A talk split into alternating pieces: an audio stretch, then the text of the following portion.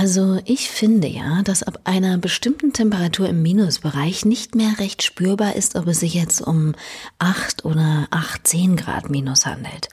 Bei minus 30 Grad wird es dann sicherlich auch langsam wieder was anderes, aber woran ich zumindest wirklich in der letzten Woche gemerkt habe, dass der Winter aktuell seinem Namen alle Ehre macht, ist der Umstand, dass ich auf den Hinterlassenschaften der Hunde hier im Kiez nicht mehr ausgerutscht, sondern tatsächlich umgeknickt bin. Ja, das ist ein Ding, oder? Ich bin mir gerade nicht sicher, ob das jetzt die beste Einstiegsstory für diesen Podcast hier war, aber ja, gut. Trotzdem, willkommen also ihr hoffentlich nicht bibbernden und im Warmen befindlichen Menschen da draußen. Schön, dass ihr wieder bei einer neuen Folge Ruhestörung mit dabei seid. Solltet ihr noch etwas überschüssige Wärme zu vergeben haben, dann erwähne ich gleich mal zu Beginn hier, dass ihr diesen Podcast unbedingt abonnieren solltet, sodass er und die darin auftauchenden KünstlerInnen mehr Aufmerksamkeit bekommen. Ja, und ich mir vielleicht auch nicht vorkomme, als würde ich Woche um Woche hier Selbstgespräche führen. Vielen Dank schon mal dafür vorab und um dem Gefühl hier auf weiter Podcast-Flur mit dem Mikro komplett verloren zu sein, entgegenzuwirken, lade ich mir ja auch stets musikschaffende Leute hier ein, mit denen ich über sie, die Lage und alles Mögliche spreche. Und für diese Ausgabe habe ich Finn Schwieters zu Gast. Gitarrist, Background-Vocalist und ein Fünftel der ziemlich erfolgreichen und schwer mit Nachwuchspreisen dekorierten Band Giant Rooks. Klingelt noch nicht? Mensch, guck dir keinen Tatort? Selbst da war die Band in der Hamburger Folge Querschläger mit meinem Namensvetter Wotan Wilke Möhring vor etwa einem Jahr schon Thema.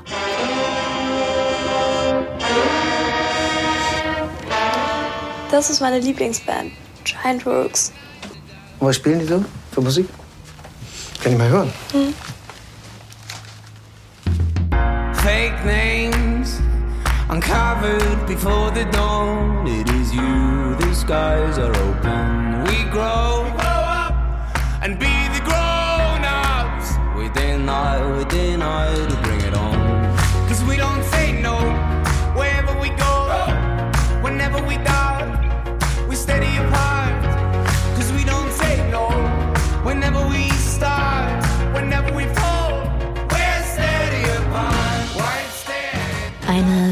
würde ich sagen, Wild Stare der Giant Rooks.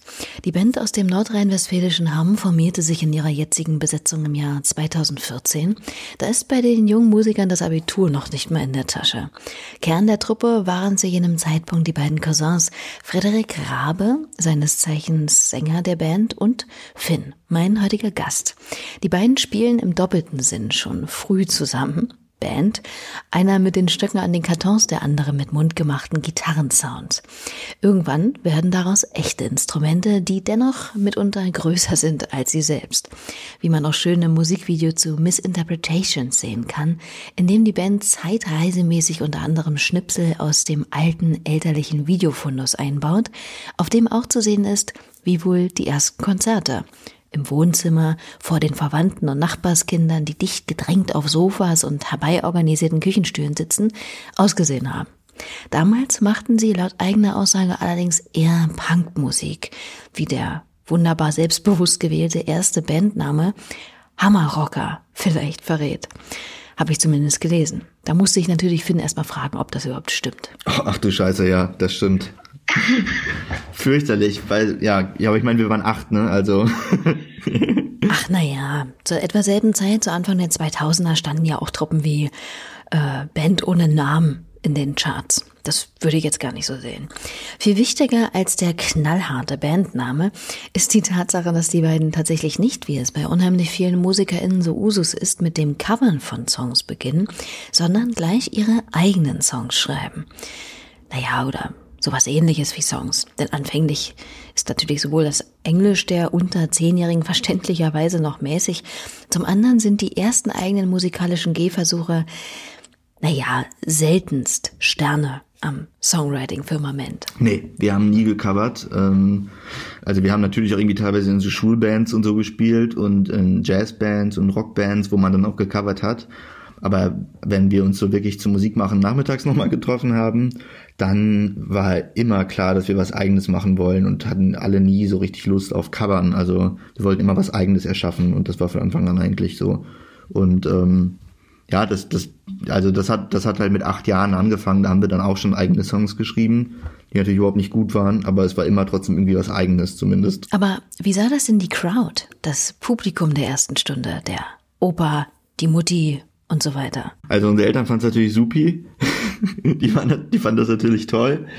Ähm, alle anderen fanden es wahrscheinlich süß, könnte ich mir vorstellen, wenn da halt so deine Jungs irgendwie auf ihre Gitarren und Schlagzeuge eindreschen. Ähm, ja, aber ich weiß jetzt nicht, ob es Leute wirklich gut fanden. Eher irgendwas zwischen Fremdscham und oh, die sind aber niedlich. Ja gut, aber ich denke, dass so ziemlich jede und jeder von uns diese Bilder, Videos oder Geschichten hat, die sich zwischen diesen beiden Polen bewegen in der Kindheit manchmal auch später. Wenn man aber so früh schon mit dem Musizieren beziehungsweise vielleicht auch Schrammeln meinetwegen anfängt, was waren dann wohl so die ersten großen Helden oder Heldinnen? Vielleicht auch live gesehen.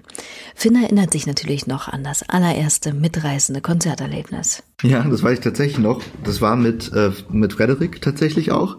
Also wir sind ja Cousins und ähm, seine Mama und mein Papa, die haben uns zusammen äh, Karten geschenkt für Biffy Clyro. Das war unsere Lieblingsband damals. Und da waren wir irgendwie elf oder so und die haben in der Zeche Bochum gespielt. Also ein relativ kleines Clubkonzert war das damals. Ähm, und wir haben uns aber dann als Elfjährige da in die erste Reihe ge gedrängelt quasi. Und dann ging es halt richtig los. Es war halt so, also es war halt ein richtiges Rockkonzert, so mit Pogen und so. Und wir wurden dann die ganze Zeit gegen die Bande gedrückt. Und es war so ein bisschen beängstigend für mich auch, weil ich halt auch so ein ganz kleiner Junge einfach war. Ich war auch sowieso auch für mein Alter total klein. Aber es war halt super geile Erfahrung. Und vor allem am Ende, das werde ich halt nie vergessen, ist dann der, ähm, der, der Gitarrist von Biffy Clyro äh, von der Bühne runtergestiegen und hat uns beiden jeweils ein Plektrum in die Hand gedrückt, weil das halt so geil fand, dass wir da als kleine Jungs irgendwie in der ersten Reihe standen alleine. Und ja, das war halt für mich das Allergrößte. Das war meine Lieblingsband und ich habe nichts anderes gehört und ähm, ja, es war unglaublich. Das kann ich mir wirklich lebhaft vorstellen. Noch verrückter ist aber natürlich der Umstand, dass es mittlerweile die Band um Finn selbst ist, die Plektren an ihre Fans verschenken. Denn ja, es hat sich langsam ausgeniedlicht, würde ich sagen. Aus dem Wohnzimmer sind mittlerweile Festivalbühnen und beachtliche Konzertsäle geworden, die die Filmjungs bespielen was die Band zweifelsfrei neben einem Quäntchen Glück, das es ja immer braucht, auch ihrer Entschlossenheit verdanken. So setzen Finn, Frederik, Jonathan, Luca und Finn sofort alles auf eine Karte. Kein wirklicher Plan B, kein zweites Bein im Studium oder Ausbildung. Music it is, so albern sich das für viele damals aus ihrem Umfeld auch angehört haben muss. Aber 2015 erscheint die erste EP The Times Are Bursting the Lines und dann entzündet sich die Schnur, die bis heute funkensprühend sich durch den Weg der Band zieht. Schnell spricht sich der Name Giant Rooks rum, was sie ihrem sehr regen Live-Spielen und auch den Support-Shows von zum Beispiel Kraftklub von wegen Lisbeth oder später auch mit Mighty Oaks und an Mike Kantereit verdanken dass die Band auf Englisch textet, dabei das TH zweifelsfrei besser aussprechen kann als Günther Oettinger und nicht nur Haus auf Maus reimt, öffnet ihnen auch in Europa schnell die Clubtore und so spielen sie unter anderem auch 2018 schon in UK. Da weiß ich noch, dass eine gute Freundin von mir zu jener Zeit gerade in Sheffield war und mir im Nachhinein ganz begeistert von dieser unsagbar guten, sympathischen Liveband vorgeschwärmt hat, die da im kleinen Café Totem aufgespielt hatte. Da lief vor allem dieser Song hier, hoch und runter. You spin fast in a row, didn't count. From time to time, it felt like we had chosen different roads. The future is gonna be a new estate for you and me. At least, at least whole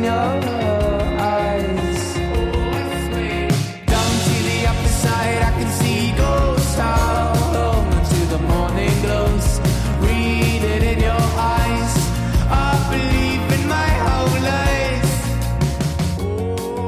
New Estate aus der gleichnamigen EP der Giant Rooks.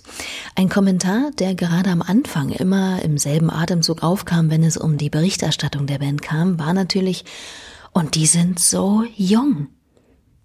Ja, stimmt. Wobei ja nun auch nicht mehr im Hammerrocker-Alter. Und mit Anfang 20 hat ja auch schon so manch andere Band in der Musikgeschichte ordentlich abgeliefert. Aber ich finde, das ist ein ähnlich klischeebehafteter Fun-Fact wie, und die kommen aus Hamm.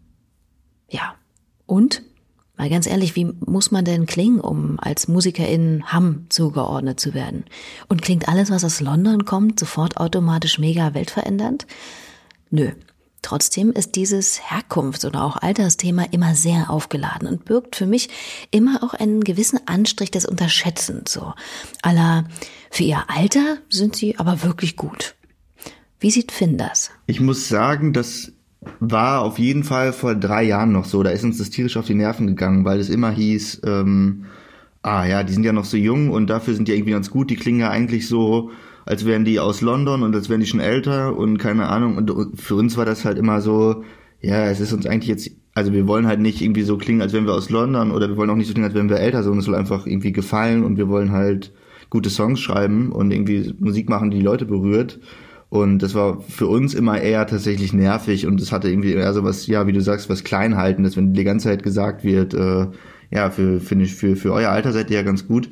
Ich muss aber auch sagen, dass sich das so in den letzten ein, zwei Jahren sehr gelegt hat. Also ich hatte jetzt auch bei den, äh, bei den Albumbesprechungen auch gar nicht mehr so das Gefühl, dass das im Vordergrund stand, sondern dass dann wirklich auch eher die Musik, die Texte und ähm, wir als Gruppe dann irgendwie im Vordergrund standen und das, dieses Alter-Ding gar nicht mehr so relevant war für die meisten Leute. Na, zum Glück. Hoffentlich kommt als nächstes nicht der schlimme Begriff der alten Hasen im Business zu tragen. Auf welchem Terrain sie wohl auf keinen Fall alte Hasen sind, ist der des Album-Releases. Denn obwohl, beziehungsweise vielleicht auch gerade weil die Giant Rooks wie wild touren oder Tour 10, erscheint erst im letzten Jahr nach sechsjähriger Bandgeschichte sozusagen ihr Debüt, mitten im Pandemiejahr 2020.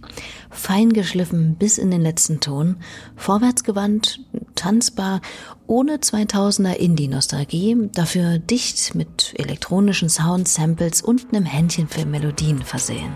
Das ist die zwölf Song starke Platte Rookery.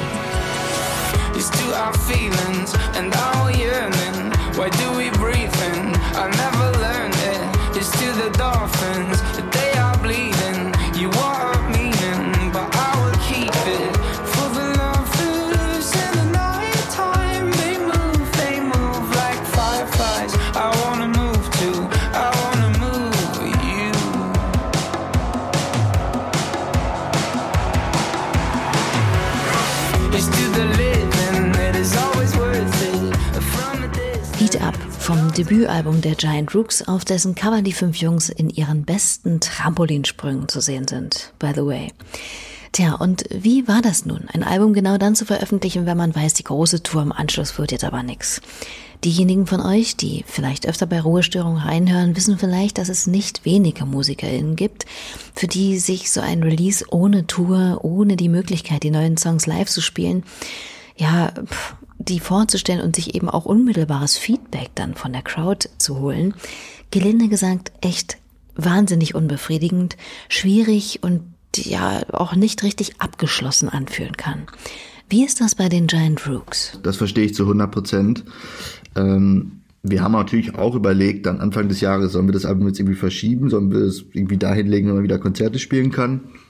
Und haben uns aber relativ schnell dann auch dagegen entschieden, weil das halt auch irgendwie so ein Abbild dessen ist, wie wir als Band eben vor äh, ein, zwei Jahren Songs geschrieben haben. Und wir würden es jetzt wahrscheinlich auch schon wieder ganz anders machen. Und wir wollten halt auch nicht, dass quasi diese, diese Songs, die wir da geschrieben haben, für uns veralten, weil ich finde, man muss irgendwie, wenn man Songs schreibt, dann ist es irgendwie komisch, die erst zwei Jahre später rauszubringen, weil die haben nur Dringlichkeit in dem Augenblick, wo man sie auch schreibt, finde ich. Also man, also ich verliere dann ganz schnell irgendwie so den, weil wir finden immer das am besten, was wir halt gerade machen und was wir gerade frisch machen. Und ähm, deswegen war es für uns wichtig, dieses Album rauszubringen, auch wenn man jetzt nicht damit auf Tour gehen kann, wo es uns natürlich total fehlt, eben weil wir auch eigentlich vor allem unsere Zeit in den letzten Jahren immer damit verbracht haben, eben auf Tour zu sein. Also ich glaube, ich war ungefähr 200 Tage im Jahr auf Tour. Ähm, Und ja, ich weiß, ich weiß nicht, aber wir brennen auf jeden Fall auch darauf, dieses Album, dieses Debütalbum, für das wir uns ja auch wirklich so viel Zeit genommen haben, doch dann auch irgendwann nochmal live zu spielen. Und das werden wir auf jeden Fall auch machen. Und selbst wenn es dann irgendwie schon neue Musik gibt, wir werden auf jeden Fall dieses Album nochmal einmal irgendwie auch für uns ist das irgendwie auch wichtig, weil wir haben so lange drauf gewartet und so lange dran gearbeitet und wollen das irgendwie auch nochmal so wie es eben jetzt hier die anderen MusikerInnen, die du gerade zitiert hast, auch sagen, auch irgendwie nochmal so abschließend zelebrieren, glaube ich. Tja, aber bis es soweit gilt, heißt es kreativ werden. Und da die Giant Rooks ja sogar schon überm großen Teich mit ihrer Musik unterwegs waren, wie zum Beispiel auch für eine Spin-off-Reihe des Reeperbahn Festivals in LA oder auch in Mexico City, haben sie sich gleich mal etwas Internationales ausgedacht und sind kurzerhand in drei Tagen um die Welt getourt. Berlin, Mailand, Istanbul, London, Melbourne und Mexico City wurden angesteuert und das ganz ohne Emission. Wie ist denn das zustande gekommen? Je näher wir ans Album auch kamen, also an die Veröffentlichung des Albums, immer mehr gemerkt, dass es auch irgendwie weltweit sich so Fangruppen bilden und so Fan-Communities. Zum Beispiel in der Türkei haben wir eine ganz große Fan-Community und äh, in Mexiko und die sich auch gegenseitig austauschen und ähm, zum Beispiel gemeinsam so ein Video erstellt haben für einen Song vom Album, ähm, von dem wir noch kein Video hatten. Und die haben halt dann gemeinsam halt an so einem Video gearbeitet und uns das dann präsentiert und so. Und das war alles total total schön. Worauf wir dann auch ähm, die Idee bekommen haben, eben diese virtuelle Bedroom-Tour zu spielen. Und da haben wir ähm, quasi in den verschiedenen Zeitzonen der Welt so Konzerte via Zoom gemacht, wo Leute dann per Gewinnspiel dann teilnehmen konnten und irgendwie dann das für uns auch nochmal eine gute Möglichkeit war, eben diese Leute mal kennenzulernen, die da unsere Musik hören weltweit, weil wir hatten überhaupt keinen, also wir haben uns jetzt gefragt, wer, wer sind denn diese Leute da in Mexiko jetzt oder in der Türkei und das war halt mit Anfang des Jahres gemacht, dass wir die alle Leute, die ganzen Leute mal kennengelernt haben und eben für die die Albumsongs auch gespielt haben. Und wie sah das dann konkret aus? Man hat sich also dann so getroffen, dass die Leute in Mexico City beispielsweise jetzt noch nicht schlafen und dann einfach während des Konzerts die ganze Zeit den Computer oder die Kamera draufgehalten, oder was? Genau, wir hatten diesen, also wir hatten vor uns einen Monitor aufgebaut, wo man halt eben diesen, diese Gallery View von Zoom hatte, wo man dann die ganzen kleinen Bildchen von den Menschen gesehen hat. Und es war halt ehrlich gesagt, also ich dachte auch so, ah, okay, wir machen das jetzt mal, mal ausprobieren, gucken, wie es wird. War auch halt auch super aufregend, weil ich auch irgendwie Angst hatte, dass halt so via Zoom, dass es dann technisch halt so ein, eher so eine peinliche Sache wird, dass dann irgendwie der Sound stockt oder so und da hatte irgendwie dann auch keiner mehr Bock drauf nach einem Jahr Corona quasi. Und das hat aber alles total gut geklappt, erstaunlicherweise fast. Also es war irgendwie, ich glaube, der Sound war, war tatsächlich gut bei den meisten Leuten. Also äh, bei manchen war natürlich irgendwie die Internetverbindung schlecht, aber da konnten wir dann nichts für.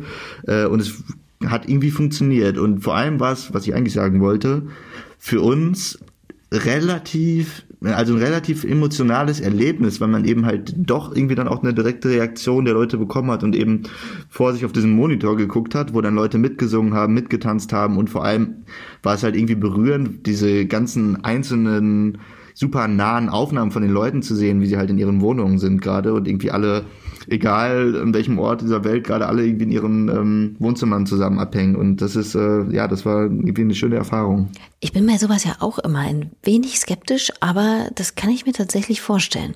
Hat ja auch nochmal etwas sehr Persönliches, wie es Finn eben beschrieben hat, so direkt in die Wohnzimmer der KonzertbesucherInnen schauen zu dürfen. Und zeittechnisch Gut, Jetlag umgeht man bei so einer Tour natürlich prima, aber drei Konzerte pro Tag in ja, verschiedene Zeitzonen muss man ja auch erstmal planen. Ja, genau. Wir haben das, also das, das Schlimmste war, was heißt schlimm, es war auch, wir haben es so ein bisschen so gelegt, dass es halt erträglich ist. Also wir hatten dann zum Beispiel mal um 12 Uhr mittags, haben wir dann in Melbourne gespielt, virtuell was natürlich irgendwie eine komische Uhrzeit ist für ein ähm, Konzert so, halt mit Kaffee noch so, haben wir halt auch noch nie gemacht. Äh, war, war irgendwie ganz witzig auch. Und halt bei den Leuten war es dann abends und die haben Bierchen getrunken und es war irgendwie, also es war total witzig. Und äh, in Mexiko war es dann, glaube ich, um ein Uhr nachts oder so. Also es ging alles noch. Wir hatten jetzt keine super extreme Uhrzeit dabei. Das haben haben wir uns gut gelegt. Offensichtlich. Die Reaktionen auf Social Media sprechen jedenfalls Bände über den großen Gefallen, den die fünf Jungs ihren Fans damit gemacht haben. Aber klar, auch wenn man dieses vermaledeiten Bildschirms allmählich wirklich überdrüssig wird, er ist nun mal gerade jetzt zu dieser Zeit das einzige wirkliche Tor zur Musik bzw. Kultur im Allgemeinen. Muss nicht jeder Mensch Sache sein, aber wenn man diesem komischen Vakuum ein wenig Sauerstoff einhauchen will, dann muss man sich eben der digitalen Möglichkeiten bedienen. Und so haben die Giant Rooks ihren Song Watershed während des ersten Lockdowns auch mit dem Cantus Domus Chor aufgenommen oder auch das ein oder andere Cover, wie das meiner Meinung nach wirklich toll vorgetragene akustische Live on Mars von David Bowie. But the film is a sad and ball, for she's lived it ten times or more. She could spit in the eyes of fools as I ask her to focus on.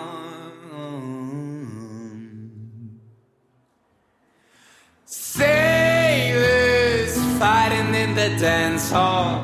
Oh man, look at those cavemen go. It's the freakiest sound. Take a look at the low man beating up the wrong guy. Oh man, wonder if he'll ever know. He's in the best-selling chart. Oder kann sich hören lassen. Aus ihrer Quarantäne-Session. Als mir das zu Ohren gekommen ist, habe ich äh, mich allerdings gefragt, ob eine etwas, naja, puristischere Songgestaltung, als es aktuell auf ihrem Album Rookery der Fall ist, der Band nicht auch sehr stünde. Also so, Rookery ist für mein Dafürhalten, wie ich schon meinte, sehr ambitioniert, voll, äh, hymnisch und opulent, perfektionistisch ausstaffiert.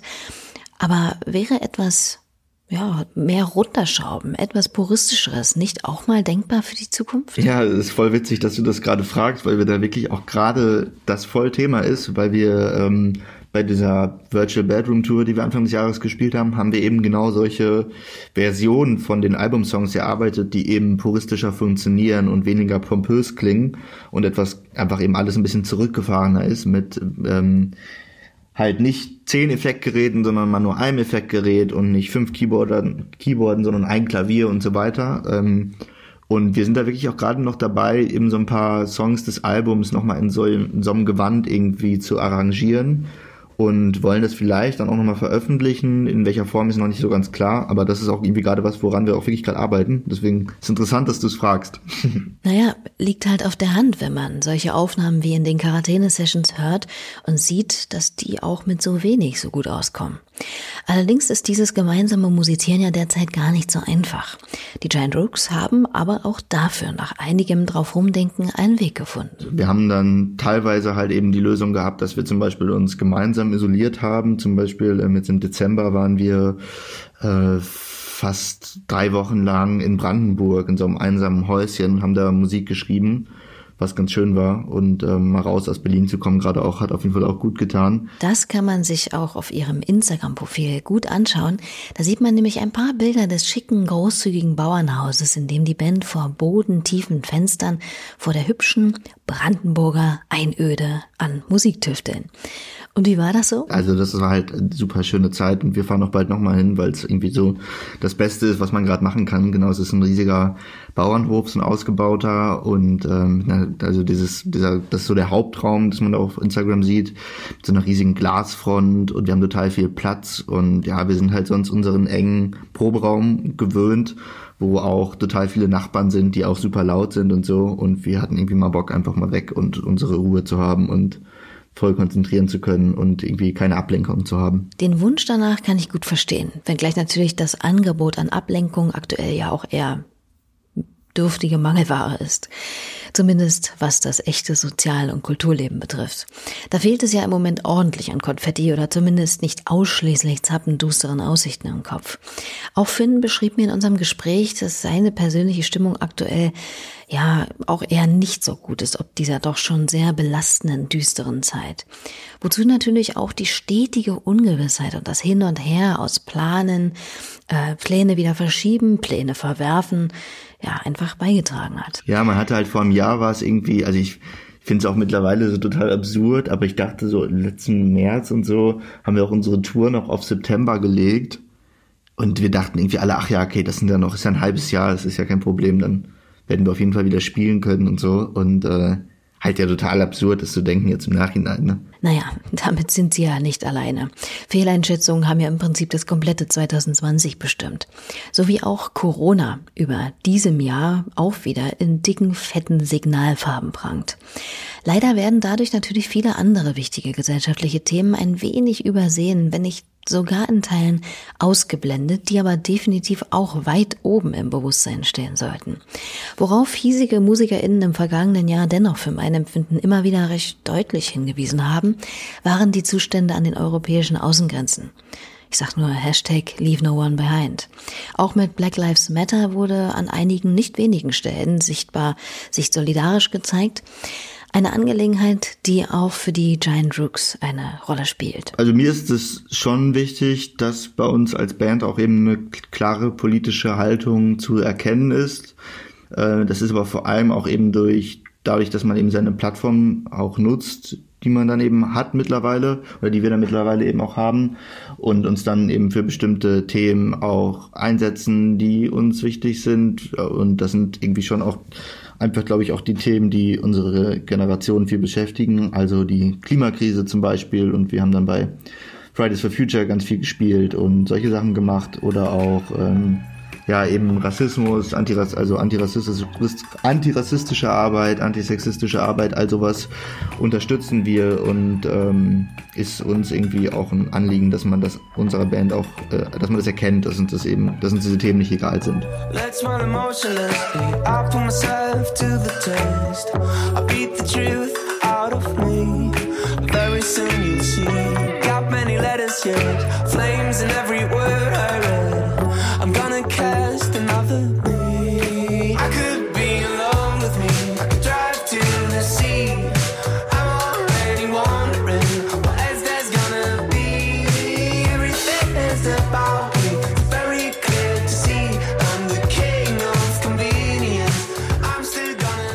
soon you'll see. Ein Song, der wie so manch anderer der Band inhaltlich gar nicht so leichtfüßig daherkommt, wie man es beim reinen Hinhören erstmal vermuten könnte.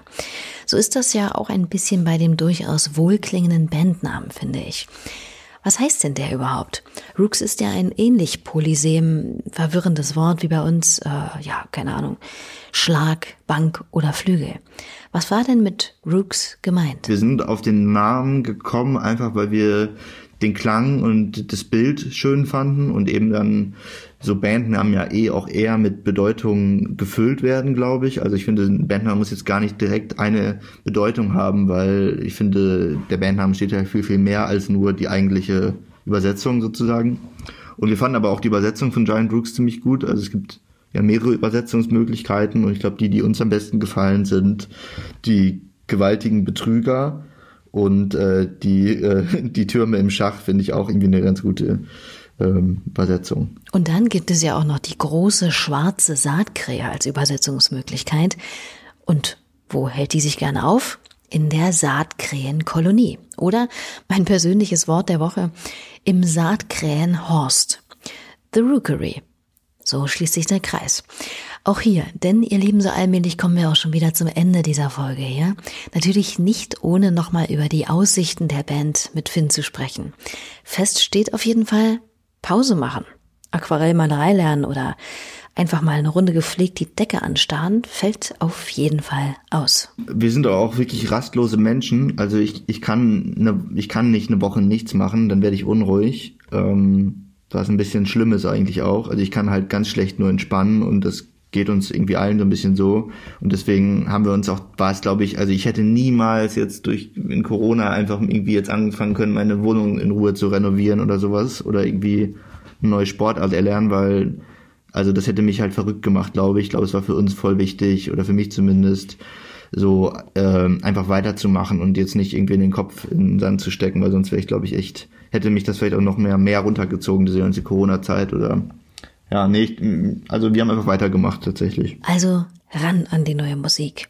Wir haben ja schon gehört, dass da eventuell die Songs von Rookery nochmal anders arrangiert, respektive stripped-down-mäßig verwandelt werden könnten.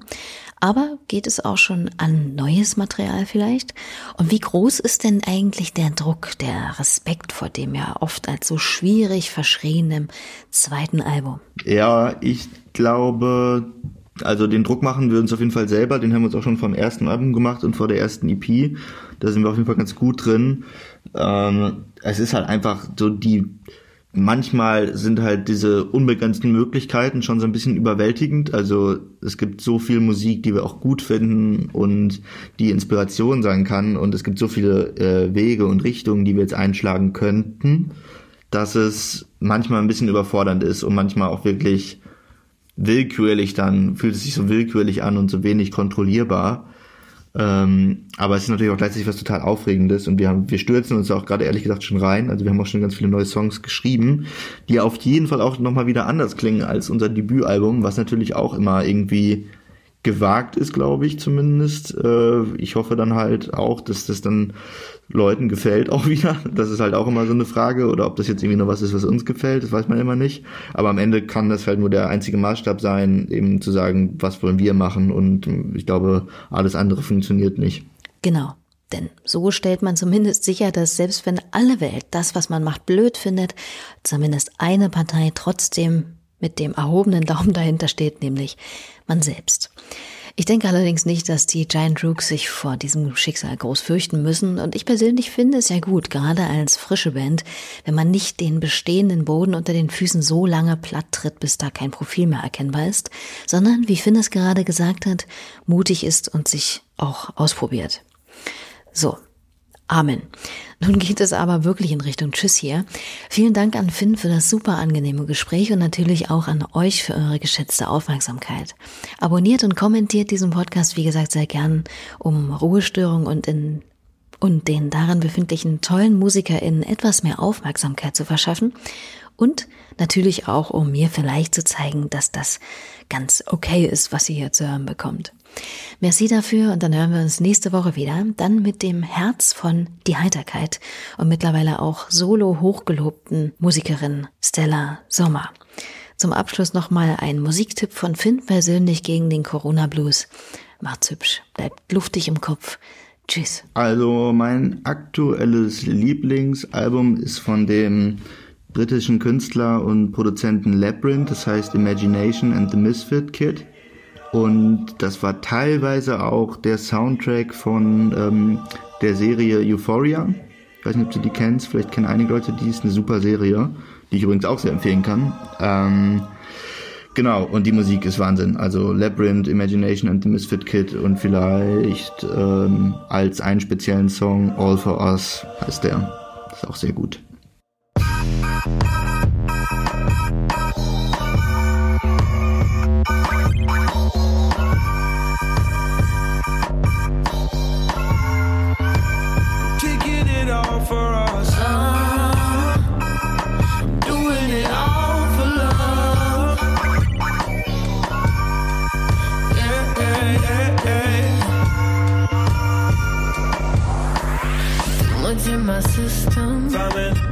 living.